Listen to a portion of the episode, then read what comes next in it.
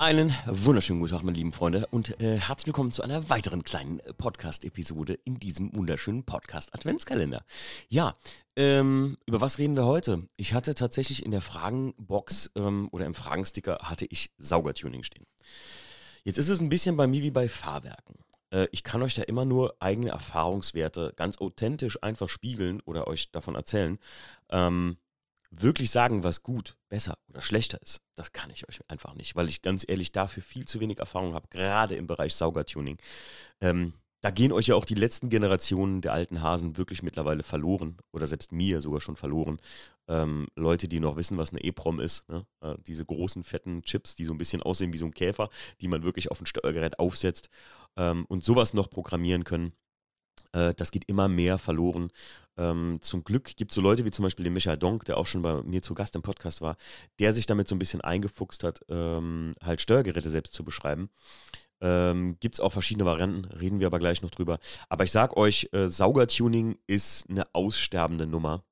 Ähm, das hat unter anderem auch deswegen zu tun, weil ich euch aus eigener Erfahrung sagen kann, dass das eine ziemlich, sagt man nicht, brotlose Kunst ist, wenn man damit nicht wirklich was erreicht.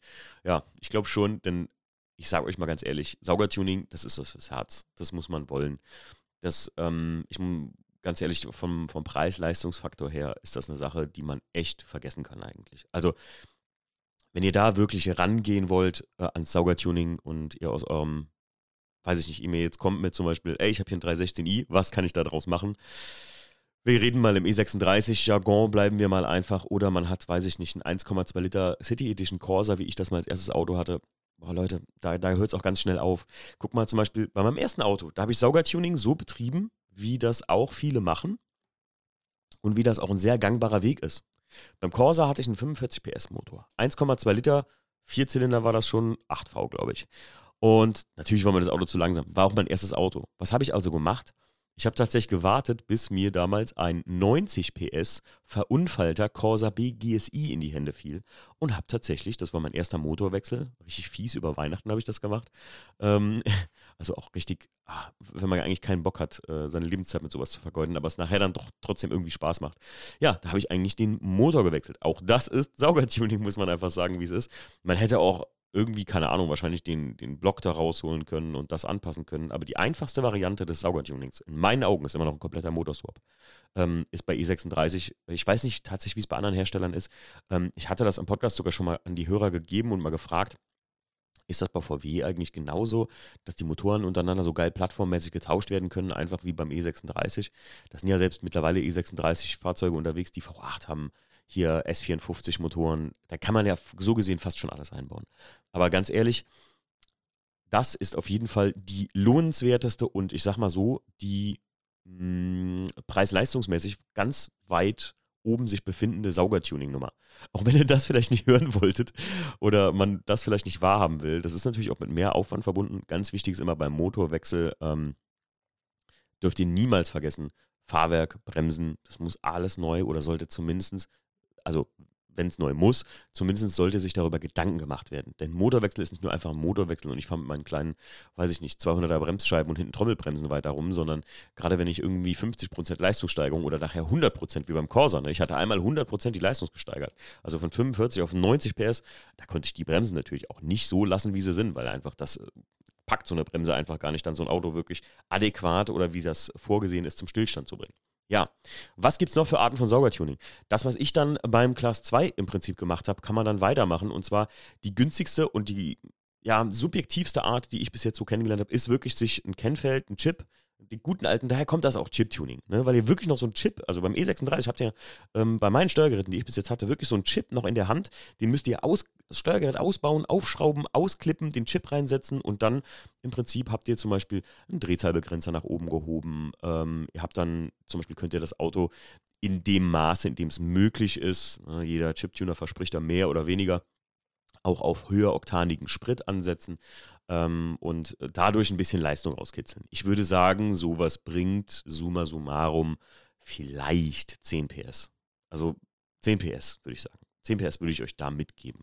Ähm, das Ganze unterstützen, also so ein Chip, also ich finde, damit fängt es meistens an, so ein Chip, beziehungsweise das sollte eigentlich, wenn man es dann richtig hardcore macht, am Ende kommen. Aber ich sage jetzt mal einfach, wir reden mal jetzt hier nachdem wir den Motor gewechselt haben oder Motorwechsel fällt raus, weil das ist zu teuer, etwas für den kleinen Mann oder für die kleine Frau, das wäre halt erstmal ein Chip.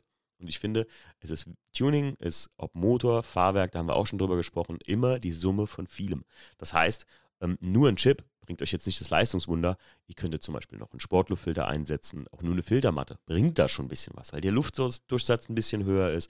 Man kann zum Beispiel die Einlasskanäle polieren oder begradigen. Manchmal sind da so Gusskanten drin, das kann man wegmachen. Das heißt, vorne die Ansaugbrücke rausnehmen, die kann man dann begradigen oder ein bisschen beischleifen oder beim Motorenbauer wirklich auch äh, Glasperlen strahlen lassen oder, oder Sand strahlen lassen. Das kann man alles machen. Das sind so ein bisschen Low-Budget-Dinge, die ich glaube, im Gesamten von vielem viel ausmachen auch wichtig eine gute Abgasanlage oder ein guter Fächerkrümmer.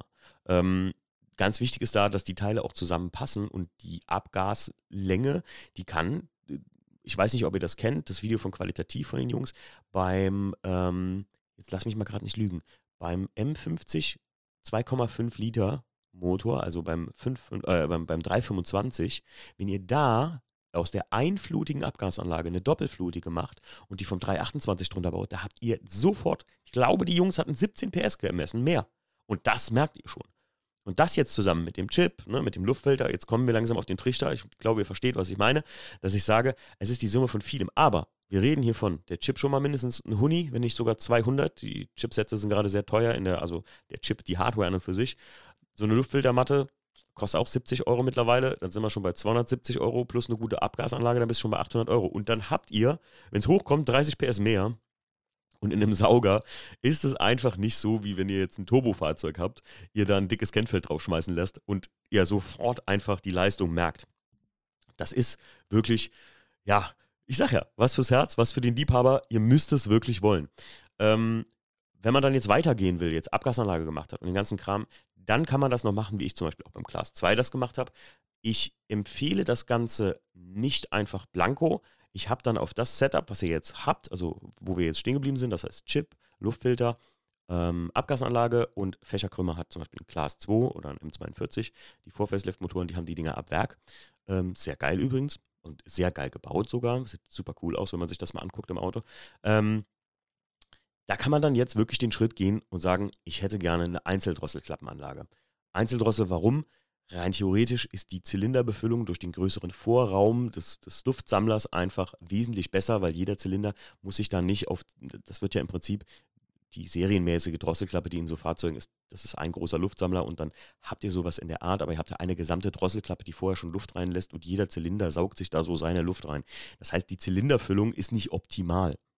Das ist aber rein theoretisch erstmal so keine Leistungssteigerung, eine Einzeldrossel. Muss ich euch ganz sagen, wie es ist, habe ich auch selber gemerkt. Ich würde sogar persönlich sagen, das ist ein bisschen Leistungsreduzierung, wenn man nicht das Kennfeld auf die Drosselklappe auf jeden Fall anpasst. Also das ist meine persönliche Erfahrung damit. Einfach nur eine Drosselklappe drauf montieren, die, und jetzt reden wir schon fast 2000, 2500 Euro kostet. Da reden wir schon von richtig Geld. Plus dann eine Kennfeldanpassung nur für dieses Teil kostet ja schon, ähm, ah, da seid ihr mit 3000 Euro dabei. Und wenn ihr das noch nicht selber, wenn ihr jetzt nicht so selber versierte Schrauber seid, ich muss sagen, ich baue das Ding in so, mittlerweile bin ich so bei einem Tag oder so, wenn ich mir Zeit lasse, wenn ich jetzt ein Auto von Nullzustand in eine Einzeldrossel einbauen müsste, bei einem M42-Motor, dann bräuchte ich dafür einen guten Arbeitstag einfach. Also acht Stunden. Das ist einfach so, weil man soll sich dabei auch Zeit lassen. Kraftstoffsystem spielt damit rein. Ne? Ähm, man sollte auch in gleichem Momentum, ne, zum Beispiel bei Sauger, auch finde ich eine Tuning-Maßnahme, die Einspritzventile, ähm, äh, die Einspritzdüsen reinigen lassen. Manchmal haben die ein ganz verkacktes Sprühbild, gerade ältere Autos oder, oder spritzen vielleicht gar nicht mehr richtig ein. Dann läuft das Auto auch völlig nicht schön, einfach man merkt das. Und ähm, das kann auch sehr helfen. Das ist auch Tuning. Ne? Das Restaurieren ist auch gleichzeitig ein Tuning, finde ich. Ähm, Tuning wird immer heutzutage, gerade in dem Bereich, ähm, so, wenn man mal sowas wie Dinge sauber macht, Kanäle poliert oder so, das wird heute gar nicht mehr so als Tuning wahrgenommen. Früher war das alles, was die Jungs hatten, muss man dazu sagen. Ne? Heute kannst du einfach einen dickeren Turbo draufsetzen, Kennfeld draufschmeißen wie ich früher beim 1er, guck mal beim 123D, da hatte ich ein wirklich äh, großes Kennfeld drauf, hatte die Lade, den Ladeluftkühler ähm, natürlich optimiert, also hatte einen besseren Ladeluftkühler reingebaut, hatte was mit der Null-Einspritzung und nachher noch einen Upgrade-Lader. Einen, den größeren hatte ich als Upgrade-Lader versehen. Und kaboom, hast du in dem Teil auf einmal 150 PS mehr. Ne? Das ist, das wird bei Saugertuning boah, da musst, du, da musst du hart für arbeiten bei Saugertuning. Ne? Also wir sind jetzt an dem Punkt, wir haben die Einzeldrossel eingebaut. Jetzt bauen wir noch von Debilas zum Beispiel passend zur Einzeldrossel. Jetzt muss ich sagen, keine Werbung an dieser Stelle, aber ich äh, persönlich gesehen, Debilas ähm, hat viele Modelle TÜV und heutzutage ohne TÜV, ganz ehrlich, eine Einzeldrossel da sagt der Polizist einmal zu euch, mach mal die Haube auf und es ist vorbei. Das sage ich euch jetzt schon. Denn das Ding fällt auf. Das fällt auch durch den Sound ein bisschen auf. Aber ähm, auch da im Gutachten von Debilas, das auf euer Fahrzeug gemünzt ist, super geil erklärt, auch mit dem, ich habe mir das mal durchgelesen und bin zum TÜV-Prüfer durchgegangen, weil der TÜV-Prüfer sagte mir natürlich direkt, ah, hier mit Abgasanlage, Timo, weiß ich nicht, ob das geht. Aber da steht alles passend dazu drin. Deswegen kann ich Debilas nur empfehlen, muss ich wirklich sagen. Ähm, vom Sound her natürlich ist jetzt nicht Tuning in dem Sinne, aber Sound her von der, von der Einzeldrosselanlage dann muss man noch einen Schritt weiter gehen, dazu kommen wir gleich. Aber ich habe mir zum Beispiel noch zu meiner Einzeldrossel das Dibilas Flow Master System gekauft. Das ist wie ein Sportluftfilter, aber geschlossen, ähm, mit einem ganz kleinen Filtereinsatz, wo wirklich die Luft wirklich zapp so durchgeht und äh, direkt, von, äh, direkt in die Einzeldrossel rein kann. Jetzt, wenn man wirklich dann mit der Einzeldrossel Leistung haben will, dann muss man noch einen großen Schritt weitergehen und zwar Nockenwellen einbauen. Das heißt, die Nockenspitzen werden schärfer, das nennt man scharfe Nockenwellen. Also, ähm, wenn euch jemand mal von scharfen Nockenwellen erzählt hat, dann werden die Nockenwinkel, die werden noch spitzer. Die Ventile können also in dem Moment weiter öffnen und die im Prinzip die, ähm, die Zündzeitpunkte können etwas vor- oder nachverlegt werden, beziehungsweise die Zündung kann etwas vorgestellt werden. Und so kann das Auto noch schneller den Zündungsprozess, also den Viertaktprozess absolvieren, so gesehen. Ne? Also ja, es ist ein bisschen, aber äh, scharfe Nockenwellen ist eigentlich im Grunde genommen einfach nur durch die, die, die, dadurch kann man im Prinzip die, überhaupt die Verbrennung im Motor noch besser optimieren und beschleunigen, noch bessere Zylinderfüllung erreichen, noch eine bessere Gemischaufbereitung so gesehen. Und wenn man das dann gemacht hat, Nockenwellen, dann ist auf jeden Fall unabdingbar, nochmal im Prinzip ein Kennfeld draufzuschmeißen. jetzt, jetzt könnt ihr euch mal schon mal Stift und Papier holen, jetzt wird es nämlich schon langsam teuer, dann sind wir nochmal bei 700 Euro für das Kennfeld. Und wenn ihr es richtig haben wollt und da habe ich auch nicht ganz so die Ahnung von, da bin ich mich gerade auch so ein bisschen am Zurechtfinden, aber da, das empfiehlt mir auch jeder und fragt mich auch jeder, ob ich das habe. Das bedeutet dann eine Alpha-N-Abstimmung. Das bedeutet Alpha, N bedeutet Alpha ist der Drosselklappenwinkel und mit dem N, das ist deine Drehzahl, damit errechnet sich dann im Prinzip deine Luftmenge. Damit berechnet der Motor, wie viel er jetzt einspritzen muss, wie viel Luftmenge oder wie viel Leistung das Auto jetzt braucht. Alpha N ist nichts Modernes im Grunde genommen. Ganz alte Autos hatten das früher. Moderner ist eigentlich ein Luftmengenmesser, den ihr im äh, E36 hat mal ganz kurz erklärt. Luftmengenmesser. Warte Sekunde, jetzt muss ich mal kurz nachdenken. Luftmengenmesser ist das, was ich im E36 im, im äh, 318 ES habe. Das heißt, ähm, in dem ist nämlich ein großer Unterschied, zum Beispiel bei den beiden Autos. Beim M42 habt ihr noch die Klappe, wie ich die habe. Das heißt, die Luft drückt so eine Klappe auf und dahinter ist wie so ein Potentiometer und der sagt, wie viel Luftmasse hier gerade durchgeht. Und beim Nee, Quatsch, wie viel Luftmenge hier gerade durchgeht. Mensch, ich fasse mich schon wieder. Und natürlich wird das Ganze Temperatur kompensiert. Da ist ein kleiner Temperaturfühler drin und dadurch errechnet sich die Kraftstoffeinspritzung. Und beim Luftmengenmesser ist das wie so ein Heizdraht, der natürlich gekühlt wird durch die anströmende Luft und so viel Luft wie durchströmt, also die Luftmasse wird da gemessen und so kann dann im Prinzip der Kraftstoff berechnet werden. Eigentlich ist das die genauere Messmethode, aber Alpha N lässt halt zu, dass ihr im Prinzip ein komplett freies Kennfeld schreiben könnt. Und man muss dazu sagen, eine Alpha N-Steuerung, dadurch entfällt der Luftmengen- oder Luftmassenmesser. Und wenn ihr euch das mal bei eurem E36 angeguckt habt, wenn der schon mal kaputt war, das ist halt so der kleinste Schnorchel, der noch in der Ansaugung steckt. Und ich sage euch was, wenn ihr den rausholt, also wenn das weg ist und Alpha-N-Abstimmung auf dem Auto ist, dann habt ihr auch DTM STW Sound ähm, von 94 des Todes, das sage ich euch. Also wenn ihr richtig drauf latscht, das ist dann auch eine Drehzahlsache, ist klar. Ne? Dann macht er wirklich habe ich schon selber gehört, kann ich euch nur so sagen.